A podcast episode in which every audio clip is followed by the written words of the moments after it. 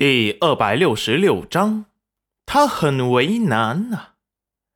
德胜公公看着皇上的模样，擦了擦额头的虚汗。皇上，他不会被丞相大人和主子气出了个好歹吧？楼臣突然出声：“你还没告诉我，要是搞错了，你会怎么办呢？”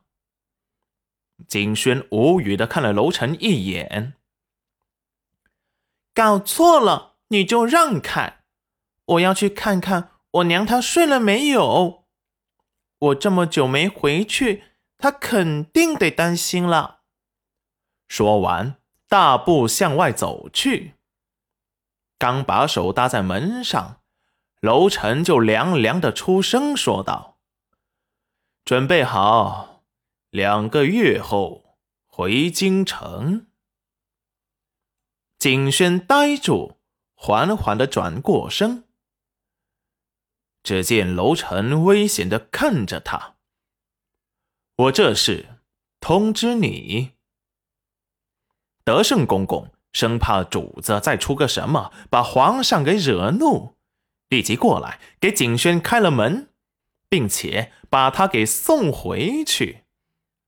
走到半路，德胜公公又抓了一把花生酥给景轩，景轩不要，德胜公公就叹息的说道：“主子可别任性，违抗皇命是要掉脑袋的。你不想连累贤夫人和丞相大人吧？”景轩烦躁的抿唇，德胜公公又继续说道。这做皇太子啊，也没有什么不好的。宫里除了皇上和皇后娘娘，就是你最大，还可以保护你想保护的人。一句大逆不道的话，以后要是您有机会登底，那一切不就是您说了算吗？见景轩还是凝眉不语，德胜公公又继续说道：“皇上终归是你的亲生爹爹，要是你不回去，你那亲娘以前受的委屈，不是白受了吗？难道你就不想给你娘伸冤？”让你娘有个名正言顺的身份，不再让人唾弃。只要主子你回了京城，这一切都好。景轩有些动摇了，他的确是想让以前看不起他的人高攀不起，给他的娘伸冤正名。可是，一想起娘就这么跟他们回去，那他娘以前受的委屈算什么？还有干娘。见他犹豫了，德胜公公看他有松动的迹象，加把劲儿的说道：“要是你放心不下贤夫人和丞相大人，完全可以叫他们一起回去京城啊。”这丞相大人迟早要回京城，只是早晚的问题。就在这时，石安突然出现，德胜公公立即住嘴。石安恭敬的说道：“德胜公公，夫人让我来接公子。”那咱家就送到这里了，主子。还是好好想想老奴的话，老奴告退了。说完，恭敬的退下了。景轩偷偷的打量了一下石安，不安的问道：“石安叔叔，娘她有没有生气？”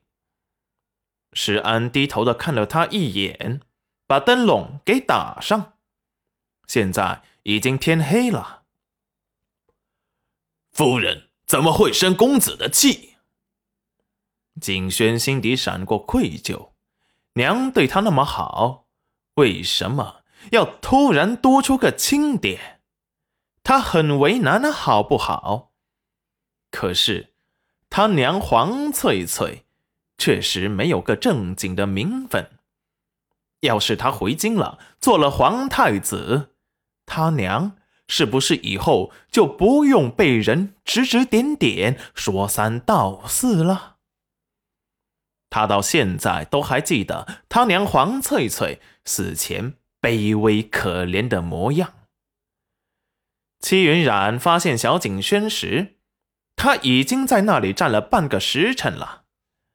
齐云染开始没有想好要说什么。便没有开口，却见景轩自己也有了心事，站在外面快半个时辰也没开口。齐云染心头闪过心疼和叹息，看来景轩很纠结，不知道该怎么跟他说。要是不愿去京城，他也不用踌躇这么久了。轩儿，快进来吧。景轩听到戚云染的声音，才惊醒，这才感觉脚都快站麻木了，有些忐忑不安，踉跄的走了进来。戚云染心有些堵，可是也能理解他的想法，毕竟他还有个亲娘。